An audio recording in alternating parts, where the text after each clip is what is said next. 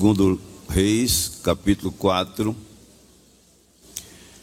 e o verso 26 diz: Agora, pois, corre-lhe ao encontro e diz-lhe: Vai bem contigo, vai bem com teu marido, vai bem com o teu filho.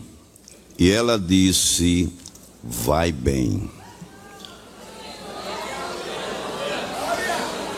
Meus irmãos, a palavra de Deus é sempre o lenitivo para nós, bússola para nos apontar a direção do caminho do céu, a direção da vontade de Deus, é também alimento para nossa alma, nosso espírito.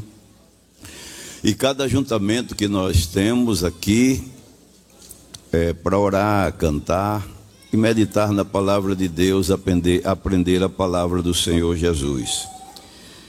E tudo que foi escrito para o nosso ensino foi escrito. Esse texto sagrado aqui, no Velho Testamento, capítulo 4, todos conhecem bem já essa história, lá em Sunem, com aquela mulher sunamita que passou por uma experiência muito boa, mas também uma experiência difícil no momento da provação. O profeta Eliseu, quando desempenhou seu ministério aqui na terra, sucedendo o profeta Elias, Deus, através dele, realizou vários milagres. Desempenhando o seu ministério, encontrou esta família aqui, uma família generosa, casal, que ele, quando ia ao monte fazer o trabalho espiritual e retornava, sempre passava na frente deste casal e era observado por este casal. E aquela mulher, a sunamita, ela observando ele, ela disse: Eu tenho observado que este homem que passa por aqui é um santo homem de Deus.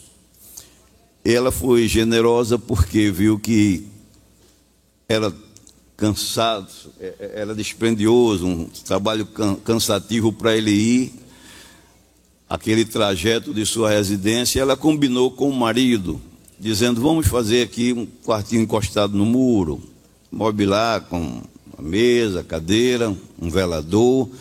E quando ele vier, ele passa aqui para repousar. E assim ele, ele concordou. E foi bom para Eliseu, mas ele ficou admirando a generosidade daquele casal. Quando lemos todo este capítulo, o capítulo 4, a partir do verso 8, que conta este relato, nós aqui aprendemos lições na palavra de Deus, na vida espiritual. Aqui o profeta quis retribuir aquela mulher pela sua generosidade. E no versículo 8, a gente vê aqui que Eliseu disse: Sucedeu também um dia que, indo Eliseu a Sunem, havia ali uma mulher rica, a qual o reteve a comer pão, e sucedeu que todas as vezes que passava ali, se dirigia a comer pão. E ela disse a seu marido: Eis que tenho observado que este que passa por aqui, por nós, sempre por nós, é um santo homem de Deus. Façamos-lhe, pois, um pequeno quarto junto ao muro e ali lhe ponhamos uma cama e uma mesa e uma cadeira e um candeeiro, e há de ser que, vindo ele a nós, para ali se retira. Sucedeu que um dia que veio ali, se retirou-se aquele quarto e deitou ali. Então disse ao seu moço Gease: chama esta sunamita e chama. Ela veio e pôs diante dele, porque ele dissera: Dize-lhe, eis que tu nos tem tratado com tanto desvelo, que se há de fazer por ti? Haverá alguma coisa de que se fale por ti ao rei ou ao chefe do exército? E dissera ela: Eu habito no meio do meu povo. Ele, certamente com a influência que tinha, é, boa influência com o rei, chefe do exército, e perguntou se ela dependia de alguma coisa que ele pudesse ser o seu intermediário, interceder. Mas aquela mulher, ela nem tinha a necessidade material que a, a Bíblia relata que era uma mulher rica, seu marido agricultor, certamente bem sucedido, e também tinha um bom relacionamento social com as autoridades ali presentes, que ela mesma disse: Eu já habito no meio do meu povo, ou seja, não estou precisando porque tenho o que precisar, já sou do meio do povo. Mas no verso 14, então disse ele: Que se há de fazer, pois por ela? E Gease disse, o moço de Eliseu: Ora, ela não tem filho e seu marido é velho. Pelo que disse ele: Chama-a, e chamando ele a ela, pôs à porta, e ele disse: A este tempo determinado, segundo o tempo da, da vida, abraçarás um filho. Por quê? Entrou agora uma situação espiritual, porque materialmente, dinheiro ela tinha, que ela era rica. Influência na sociedade com as autoridades ela tinha. Mas aqui tem uma situação que dinheiro não resolve. Influência com pessoas que têm possibilidades, como ele falou aqui, também não resolve. É que ela não gerava filho mais por conta da idade do seu marido. Já tinha, era, diz aqui que já era idoso e tinha o corpo certamente amortecido, e naquela ocasião nos tempos bíblicos, todos sabem que uma mulher, quando não gerava filho, para ela aquilo ali era um opróbrio, para ela era uma tristeza, carregava aquele tipo uma, um opróbrio da vida, e toda mulher tinha desejo de ser mãe. E quando o homem de Deus falou assim, ela até não acreditou, porque disse assim: Não mintas, a tua serva mas não sabia que já era Deus usando a boca do profeta Eliseu para abençoar ela. Porque nas entrelinhas aqui deste acontecimento, a gente vê aquele princípio que quem cuida do que é de Deus, Deus cuida do que é da pessoa. É aquilo Faze o que cuida das minhas coisas que eu cuido das tuas. E aquela mulher com desvelo cuidava do profeta, fez aquele quartinho no, lá no muro lá para ele descansar. E certamente tinha aquela benevolência, aquela gratidão voluntária pela obra de Deus, e ela não sabia que Deus é justo, que Deus abençoa quem abençoa o que é dele, que Deus honra quem honra ele. E ela, ela no verso 15 aqui diz assim: Aí ele dizia: A este tempo determinado, segundo o tempo da vida, abraçarás um filho. E disse ela: Não, meu senhor, homem de Deus, não minta a tua selva. E aconteceu, a mulher, e concebeu a mulher e deu à luz um filho no tal tempo determinado segundo o tempo da vida que Eliseu dissera, lhe dissera. Então, ela não podia gerar e aquela situação, a condição financeira não ia resolver. Mas quem é comprometido com Deus? Quem é fiel a Deus? Quem cuida das coisas de Deus como que cuidasse daquilo que é seu, é surpreendido por Deus também. Aquele opróbrio dela foi quebrado. Deus vigorou o seu esposo e ela concebeu e gerou um filhinho lá e já sabe como é. Filho gerado nessa situação é como um tesouro na vida da pessoa. Só que, é um rápido relato, o pior aconteceu. Diz a palavra de Deus que o menino foi para o campo com o pai e quando estava lá, adoeceu, sentiu uma forte dor de cabeça e ele mandou o menino para casa. E quando o menino chegou em casa, aí a dor permaneceu e o menino faleceu no colo da sua mãe. A falência, o falecimento de, de um filho já é difícil, e no colo da mãe é uma dor sem tamanho. Mas nessa ocasião aqui a gente aprende alguma coisa, coisas que aconteceram que servem para a nossa regra de fé. Aquela mulher, ela era uma mulher com muita temperança. Aquela sunamita era uma mulher equilibrada. Ela, quando viu que o menino estava morto, a angústia dominou. Ela, claro, pavor, a tristeza, o conflito interno, e foi à cama do profeta e colocou lá o menino lá. E a Bíblia diz que ela mandou um recado para o marido mandar um transporte para ela ir lá ao monte onde estava, no monte onde estava o profeta. E a palavra diz que ela mandou, ele mandou um jumento e ela disse: "Eu preciso ir onde estava o profeta". Mas não disse detalhes. Disse, marido sabia que não era costume dela ir naquela época e disse assim: ah, "Hoje não é lua nova. Não é sábado. Mas ela, pela temperança que tinha, disse: Mas eu preciso ir, vai tudo bem. Equilíbrio nessas horas é muito difícil, mas aqui estamos aprendendo com a tsunamita uma forte lição de temperança, controle, domínio das emoções. E a palavra de Deus mostra que ela, ela foi ao profeta, ao homem de Deus. E quando ela foi chegando lá, o profeta, o homem de Deus, ele percebeu a sua chegada e mandou aquele moço ao encontro dela fazer essa pergunta que lemos aqui, 4, segundo Reis 4, e 26.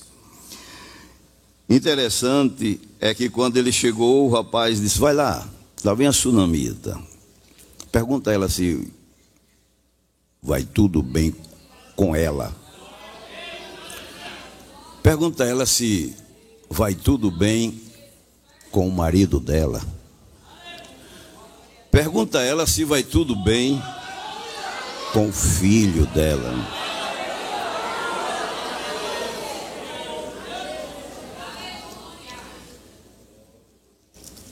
Começou ali a gente vê o cuidado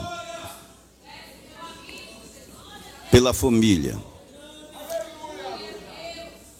e pelas nossas emoções.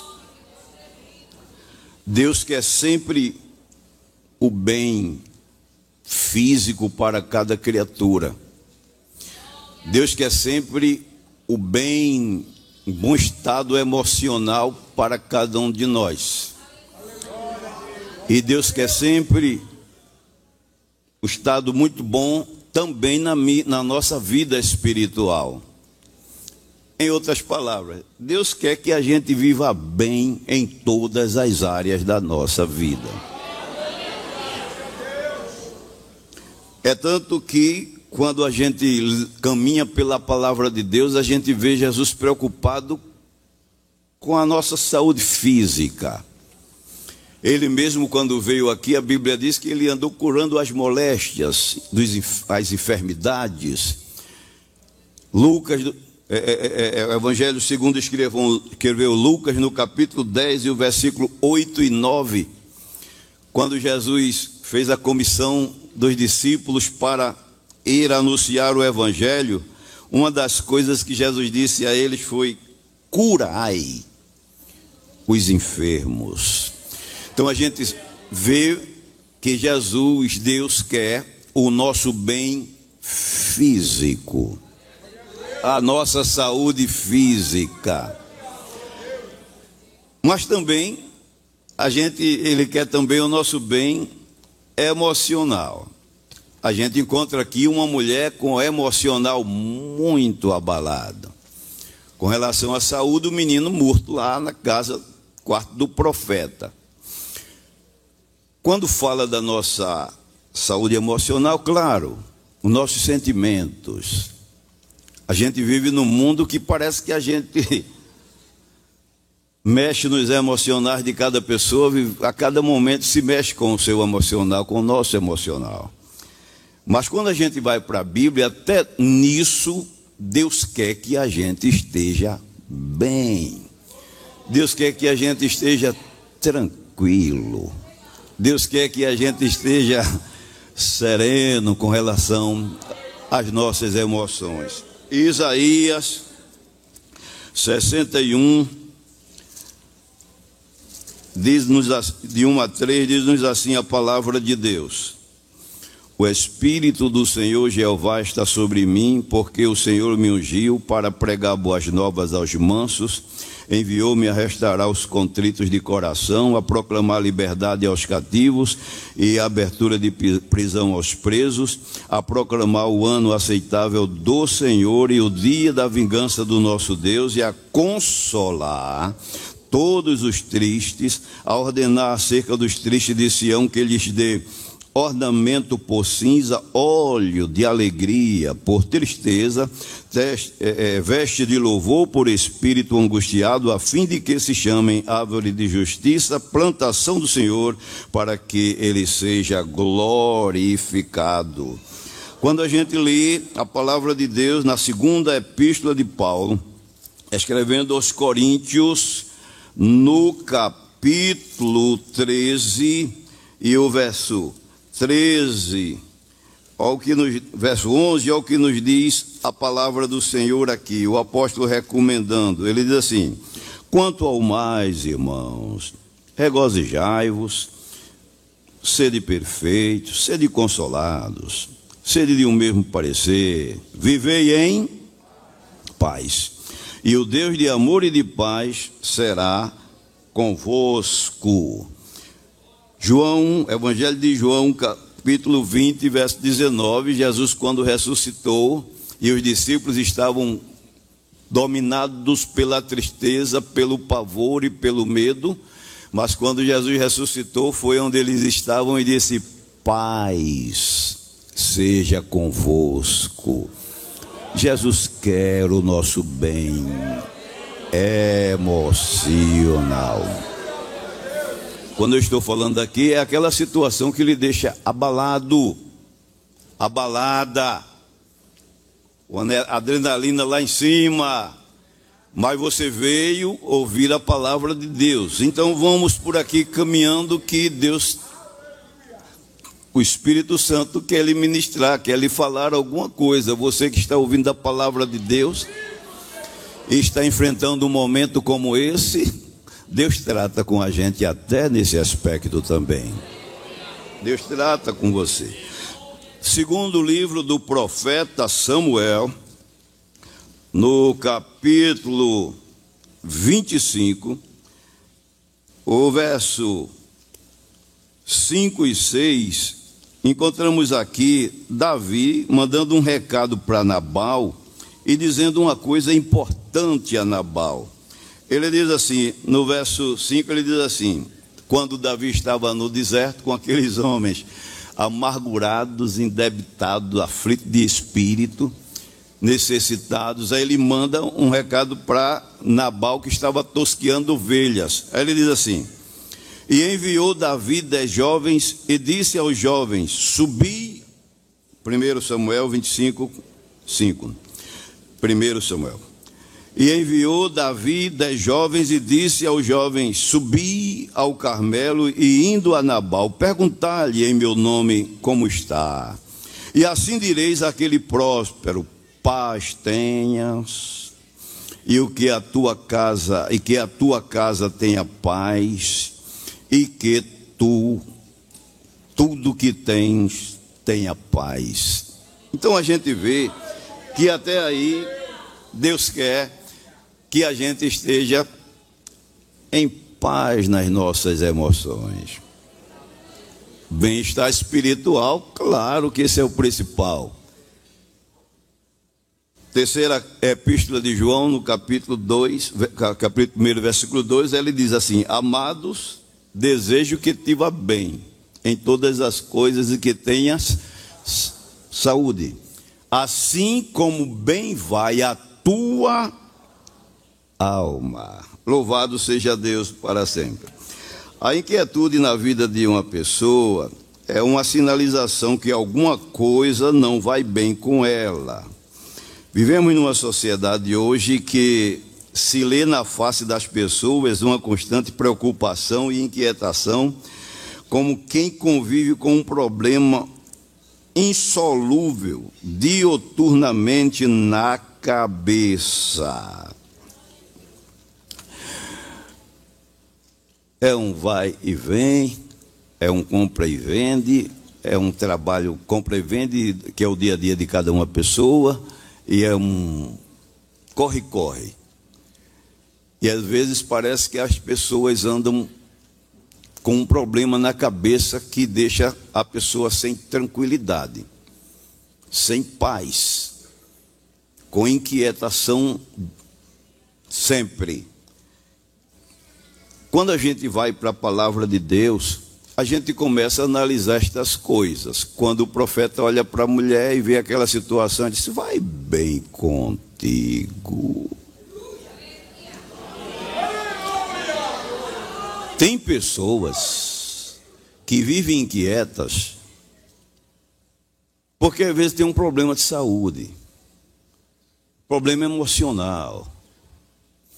E isso aí, claro, que a pessoa procurando um profissional da área vai diagnosticar o problema, vai medicar a pessoa, e a pessoa vai controlar aquele estado de nervo, aquele estado de inquietação, de inquietude, através de um profissional da área. Nessa área aí eu não vou entrar que eu não entendo.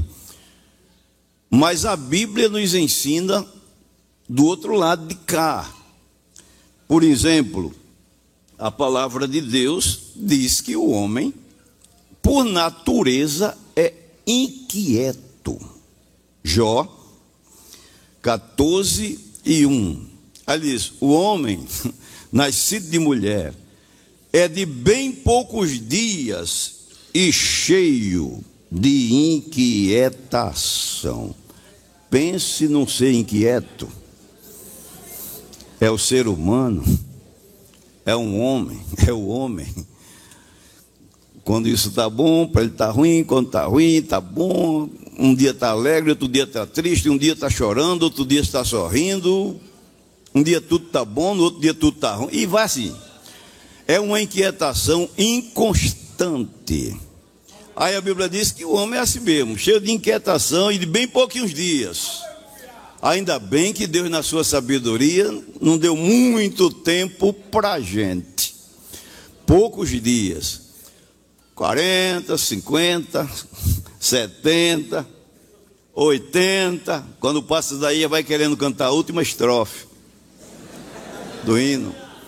90, quando chega a 100, já está querendo dar um, uma viajada lá para a eterna casa de Deus do Senhor Jesus, Jerusalém. E Deus não deixa o homem viver muito tempo na terra. Deus é sábio.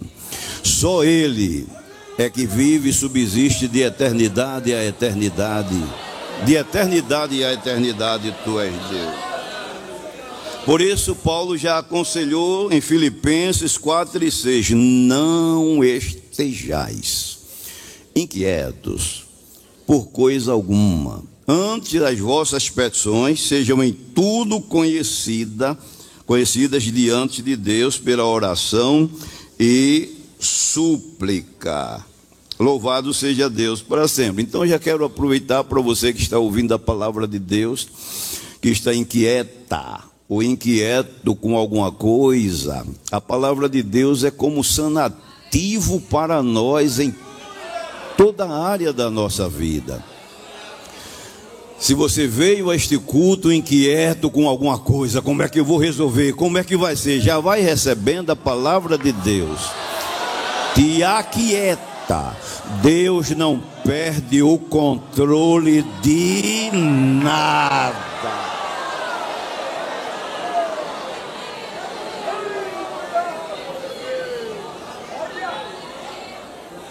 Por isso que nós devemos vigiar sempre estar em vigilância com as nossas emoções, com os nossos sentimentos, com batalhas que se apresentam diante de nós que a gente não pode resolver. Aí vem a pergunta do profeta, aquela mulher numa situação tão delicada como aquela. A primeira pergunta foi para ela: Vai bem contigo? Por exemplo, neste mundo que estamos passando por ele, muitas coisas vêm tirar a sua paz, a sua quietude, a sua tranquilidade. Temos, por exemplo, como por exemplo, a ansiedade, sentimentos de culpa, sonhos preocupantes, traumas, ressentimentos, raiz de amargura, problemas a enfrentar que não pode resolver e outras coisas nessa, nessa parte aí. Dizem que a ansiedade é o mal deste século. Ser ansioso por alguma coisa é sofrer por antecipação. Este mal assalta toda a raça humana, toda criatura humana. Os países de primeiro mundo parece que são os mais afetados. As pessoas têm dinheiro, têm bens, mas vivem numa ansiedade que, quando se vai ver na estatística, o número de suicídio é muito grande muito elevado. O número de drogados, pessoas que se viciam em droga e ficam controlados para eles, estão mandando, atravessando através das drogas, é muito alto. O que é isso? São pessoas que têm riquezas, mas não têm Jesus. Tem bens, mas não têm felicidade. Jesus advertiu os discípulos, porque crente também sofre isso. De vez em quando você pode ficar ansioso ou ansiosa por alguma coisa que tira seu sono, tira sua paz, tira sua tranquilidade. E se existe uma coisa que Deus quer que na gente não seja, é ansioso por coisa alguma. Evangelho de Mateus, capítulo 6, ao conhecido ensino, texto que Jesus deu aqui aos discípulos. E para nós é sempre bom estar revisando e relembrando a palavra de Deus, porque a gente não está fora deste contexto. Mateus 6 e 25, olha o que diz aqui a palavra do Senhor.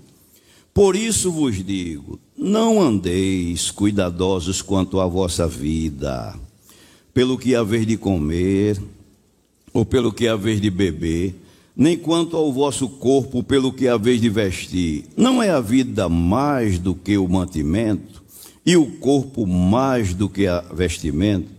Olhai para as aves dos céus, e que não semeia, nem cego, nem ajuntem celeiros, o vosso Pai Celestial as alimenta. Não tendeis vós muito mais valor do que elas? E qual de vós poderá, com todos os seus cuidados, acrescentar um côvado à sua altura? E quanto ao vestuário, por que andais solícitos? Olhai para os lírios camp do campo como eles crescem, não trabalham, nem fiam, e eu vos digo que nem mesmo Salomão, em toda a sua glória, se vestiu como qualquer deles. Pois, se Deus assim veste a erva do campo, que hoje existe e amanhã é lançada no forno, não vos vestirá muito mais a vós, homens de pouca fé? Não andeis, pois, inquietos, dizendo: que comeremos? Ou que beberemos? Ou com que nos vestiremos? Porque todas estas coisas os gentios procuram.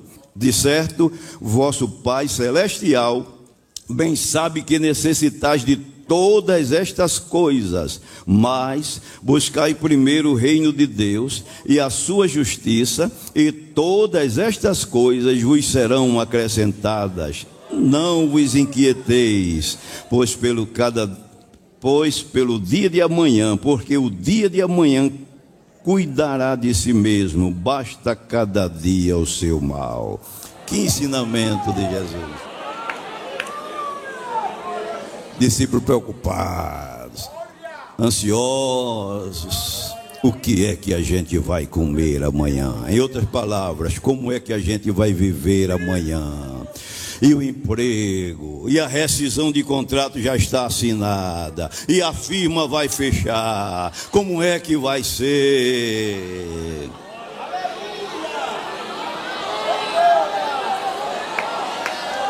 Primeira de Pedro, capítulo 4, 5, versículo 7, lançando sobre ele toda a vossa ansiedade ele tem cuidado de vós.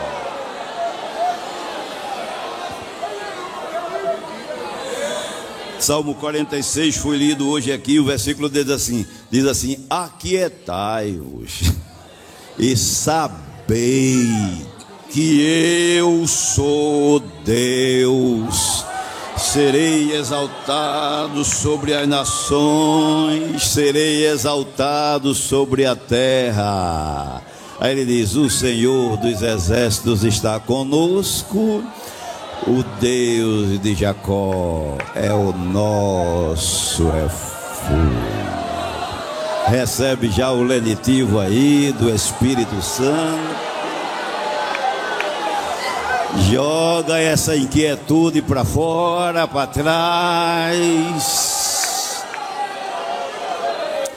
Amanhã pertence a Deus. O amanhã está nas mãos dele. Então, nós estamos também nas mãos do Senhor. Agora, outra coisa que tira a nossa quietude e deixa os nossos emocionais, nosso lado emocional abalado. Às vezes pode ser um sentimento de culpa. Ou seja, um pecado que às vezes a pessoa não confessou. Pode pensar que isso não é nada demais. Mas isso mexe com o seu emocional. Isso mexe com a sua vida espiritual, sua alma e até às vezes consequência no corpo físico. A Bíblia por si só explica isso. Gênesis no capítulo 3 e o versículo 10. Adão, quando estava em pecado diante de Deus, o medo tomou conta de sua vida. Quando ele diz assim no versículo 10: e ele disse: Ouvir a tua voz soar no jardim e tive medo, porque estava despido e esconder-me. Porque a pessoa em pecado diante de Deus é um estado de nudez. A pessoa está despido diante de Deus quando está vivendo uma vida no pecado ou de pecado. Salmos 32, o versículo 3 também nos explica claramente essa situação. Salmos 32, o versículo 3, 4, 5 e 6, ao que diz a palavra do Senhor. Enquanto eu me calei, envelheceram os meus ossos pelo, pelo meu bramido em todo dia, aquele envelhecimento precoce, tanta coisa porque de dia e de noite a tua mão pesava sobre mim, e o meu humor se tornou em sequidão de estio. Confessei-te o meu pecado e a minha maldade não encobri. Dizia eu: Confessarei ao Senhor as minhas transgressões, e tu me perdoastes. E a maldade do meu pecado, pelo que todo aquele que é santo, orará a ti, a tempo de poder achar, até no transbordar de muitas águas.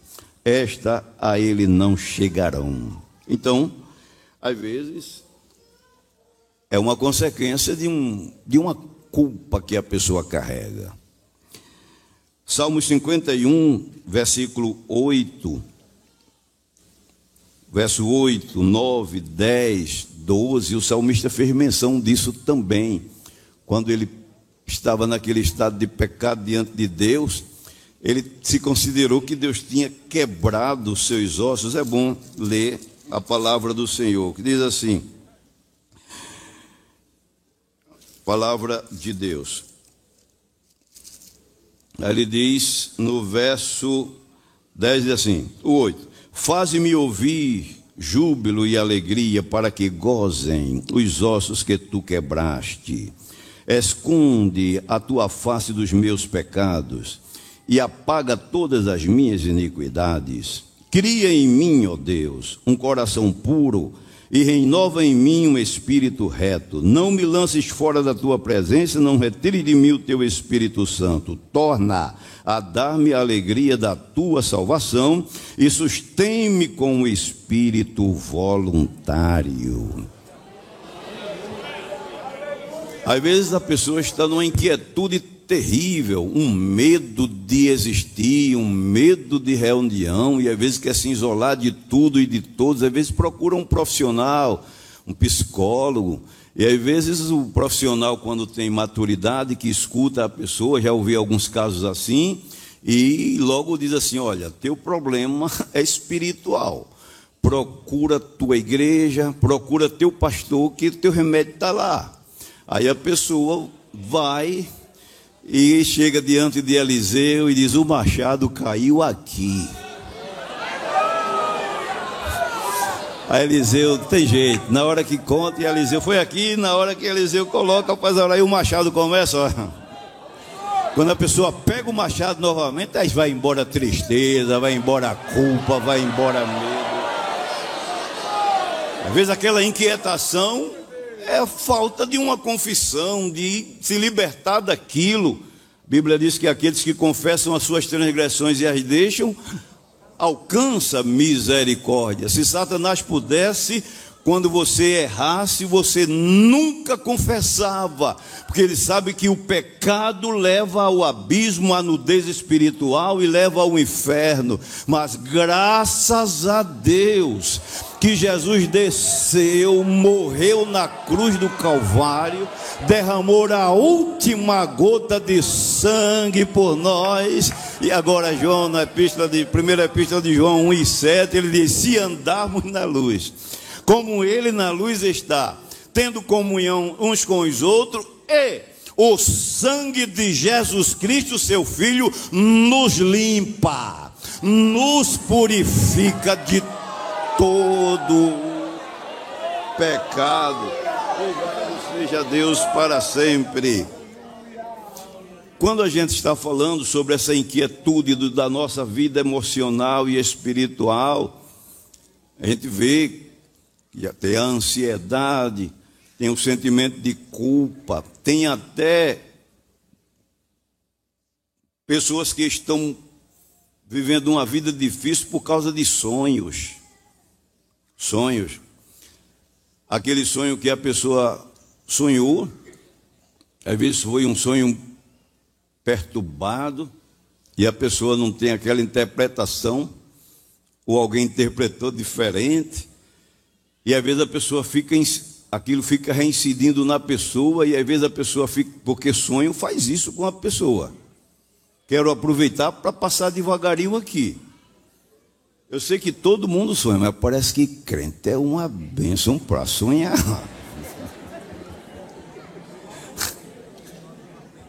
É bom sonhar. Sonho bom.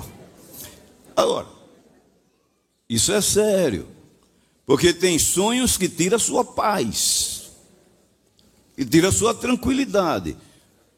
Você que está me ouvindo aqui e está passando por um momento como esse, você sabe que é assim. E a Bíblia fala sobre isso. Por exemplo, Gênesis, no capítulo 40.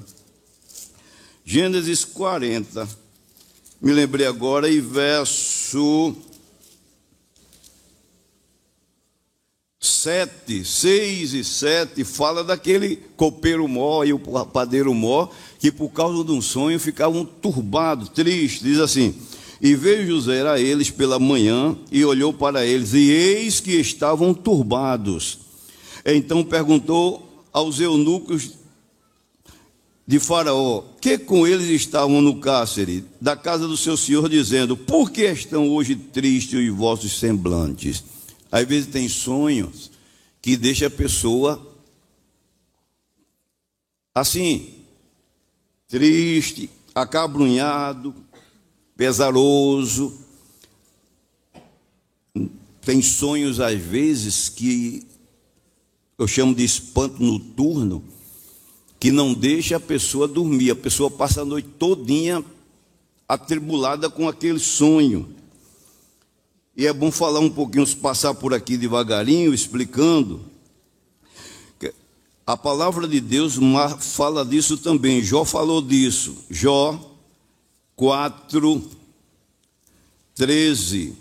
Olha o que Jó falou aqui na palavra de Deus sobre isso.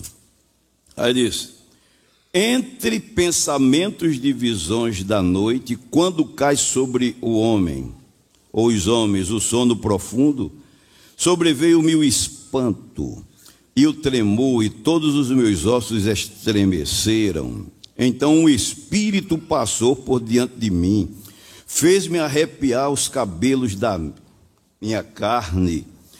Ainda também a gente vê na palavra de Deus, quando o salmista, no Salmo 91, verso 5, ele diz assim: Não temerás espanto noturno, porque Satanás, quando vê que a pessoa fica com medo destas coisas, ele fica insistindo nessa área.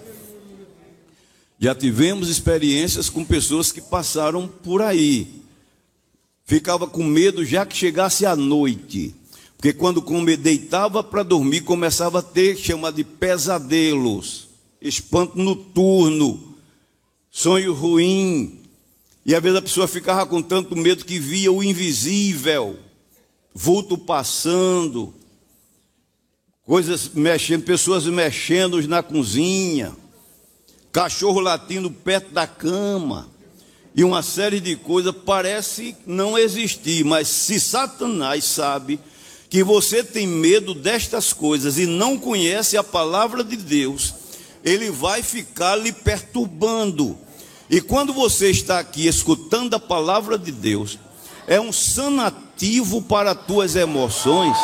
Por quê? Porque quando a pessoa conhece a palavra de Deus, o inimigo pode berrar, pode latir, pode bater na cozinha, pode bater na panela. Nem mal te sucederá, nem praga alguma chegará à tua tenda.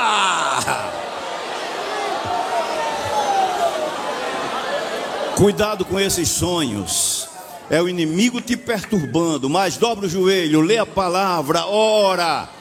E você vai ver que o inimigo vai bater em retirada. E você vai dormir em paz. Como disse o salmista no Salmo 4, verso 8, que ele disse: Em paz deitarei e dormirei, porque só tu, Senhor, me fazes repousar em segurança.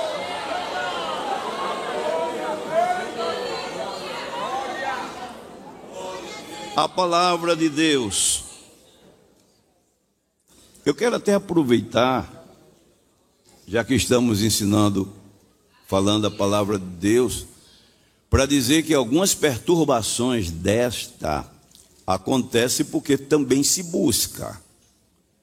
Uma vez Jesus disse aos discípulos, para João 14:30, ele disse: "O inimigo se aproxima, vamos-se daqui porque dele nada tem em mim". A pessoa fica mexendo com as coisas do inimigo. Às vezes tem mães que compram aquele joguinho de videogame para o filho. E naqueles videogames tem muitas mensagens subliminares, diabólicas, né, demoníacas. O que é mensagem subliminar? É aquela que você vai captando uma mensagem que não gostaria de recebê-la através do cérebro sem perceber que aquilo está lhe influenciando. Filmes de violência,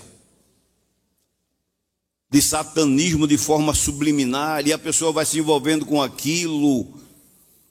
Já em algumas vezes, algumas mães que eu já, já, é, é, já tratei do assunto, que chega com filho dizendo: Olha, pastor, esse menino não dorme direito, de noite fica vendo alucinações, fica gritando, dizendo que tá, vem gente olhando pela janela, que tem gente debaixo da cama, não sei aquelas coisas.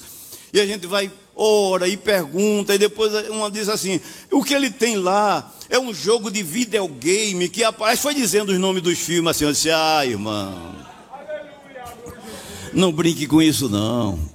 Satanás não bate prego sem estopa, não. A gente ora, assim, ora, ora, depois seu menino está lá com aqueles filmes demoníacos, vendo aquelas influências demoníacas, aqueles filmes de influência demoníaca, aí ele vai ficar perturbado. Pode ser que alguém que está me ouvindo agora esteja passando uma experiência como essa. E aqui é o lugar de Jesus abrir os olhos da gente através da sua palavra. Retira a iniquidade da tua tenda. Toma a Bíblia, meu filho. Toma, toma o Novo Testamento, meu filho. Toma a harpa cristã, meu filho. Vamos para o ciclo de oração, meu filho. A perturbação acaba.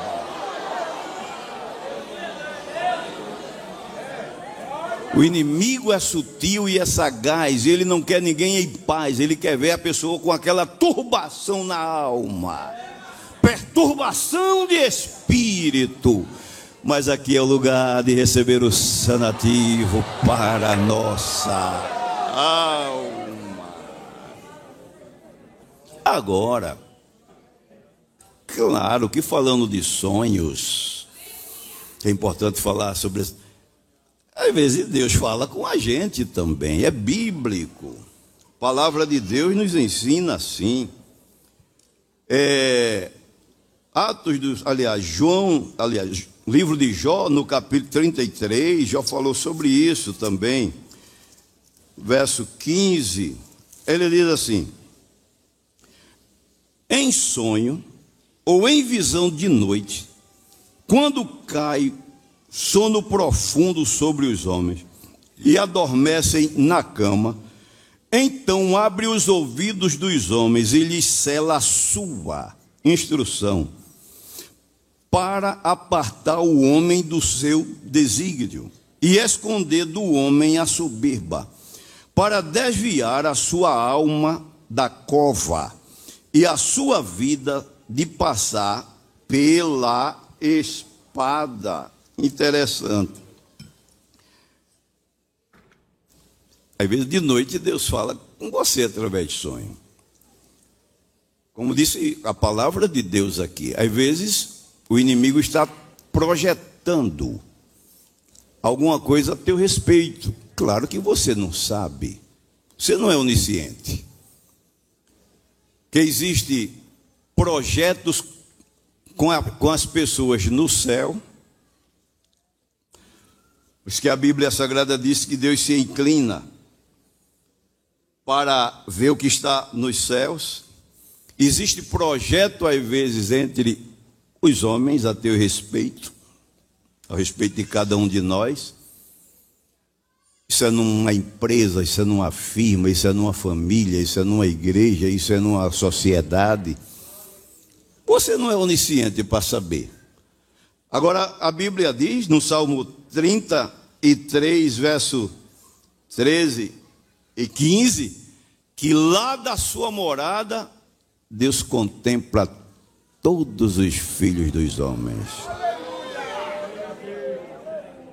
Aí lá na secretaria do inimigo, ele começa a fazer um projeto para acabar contigo, acabar com tua família a Bíblia diz, Jó 26,6, de o inferno está nu perante ele, e a perdição sem cobertura. Aí quando ele está lá planejando o que é que vai fazer lá na frente contigo e Deus está lá olhando, olhando. Aí já disse aqui que você vai dormir. Quando está dormindo, aí chega Deus dando um ensinamento, dando para lhe levar, lhe livrar da, da espada que está na frente, daquilo que você vai sofrer. Aí quando você se acorda preocupado, meu Deus, que sonho é esse? Eu, às vezes você não tem a interpretação, não tem aquela devida sabedoria para saber o que é aquilo. E para Deus dar o discernimento, você precisa orar, para Deus clarear. É por isso que, porque o sonho tira a, a, a quietude, serenidade das pessoas. Porque às vezes você sonha um, ruim com, um sonho ruim com você mesmo. Meu Deus, eu não estou assim, por que eu estou sonhando assim, Senhor? Começa a preocupação. Às vezes vem aquela pessoa, tem um sonho ruim com você, diz: Olha, eu tenho um sonho ruim com você, viu? Aí tem prazer de dizer o sonho ruim. Olha, foi assim, assim, assim, assim. Aí você, eu não estou assim, meu Deus. E por que a irmã fulana sonhou assim? Irmão fulano, é preocupação. E o que é que explica isso? A palavra está explicando. Inimigo preparou, não é que você está, é que você poderá passar. Deus está dizendo: olha o que é está preparado aí na frente, vou te mostrar logo. Aí você tem um sonho. Aí o crente experiente, ele sabe, eu não estou assim, mas eu vou é orar. Eu vou é jejuar. Eu não estou vendo o que é que está lá na frente, mas eu tive esse sonho, eu vou é buscar a Deus. Aí você começa, Deus, me livra, Deus. Deus me protege, Deus. Aí a Bíblia diz que aí a Bíblia diz que ele quebra o ar, corta a lança, queima os carros no fogo. E ainda diz: fica quieto, aquietai-vos e sabei que eu sou Deus. Se estás inquieto com alguma coisa, recebe a palavra de Deus, busca Deus, tira essa inquietude do teu coração. Se for sonho, seja ruim, seja bom, seja o que for, teu futuro está nas mãos do Criador.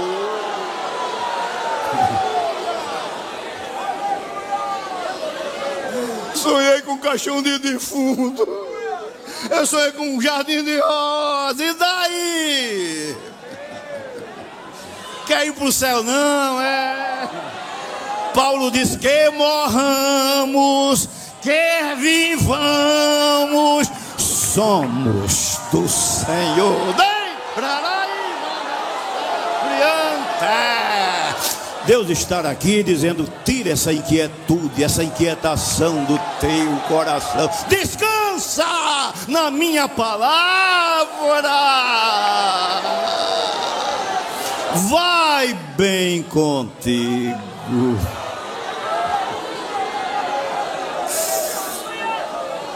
Jesus quer que você esteja bem. Recebe a palavra, o ensinamento de Deus nesta noite.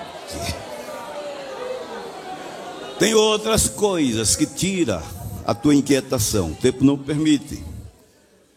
Mas aprenda com a tsunamita.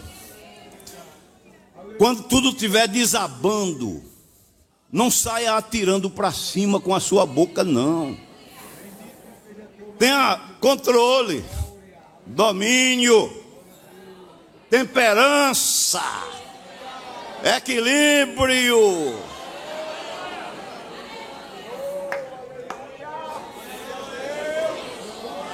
É por isso que alguém não entende o crente que ora, que às vezes está acontecendo a tormenta na casa, no emprego. Irmão, como é que vai?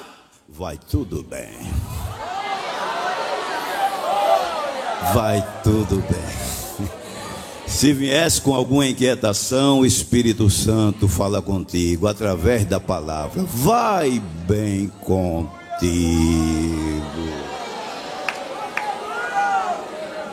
Vai bem com o teu marido. Aí já entra, olha. Vai bem com o teu filho. Ela disse: Vai tudo bem. Que Deus nos ajude a guardar a Sua santa palavra. Pelo amor de Deus bendito, seu amor é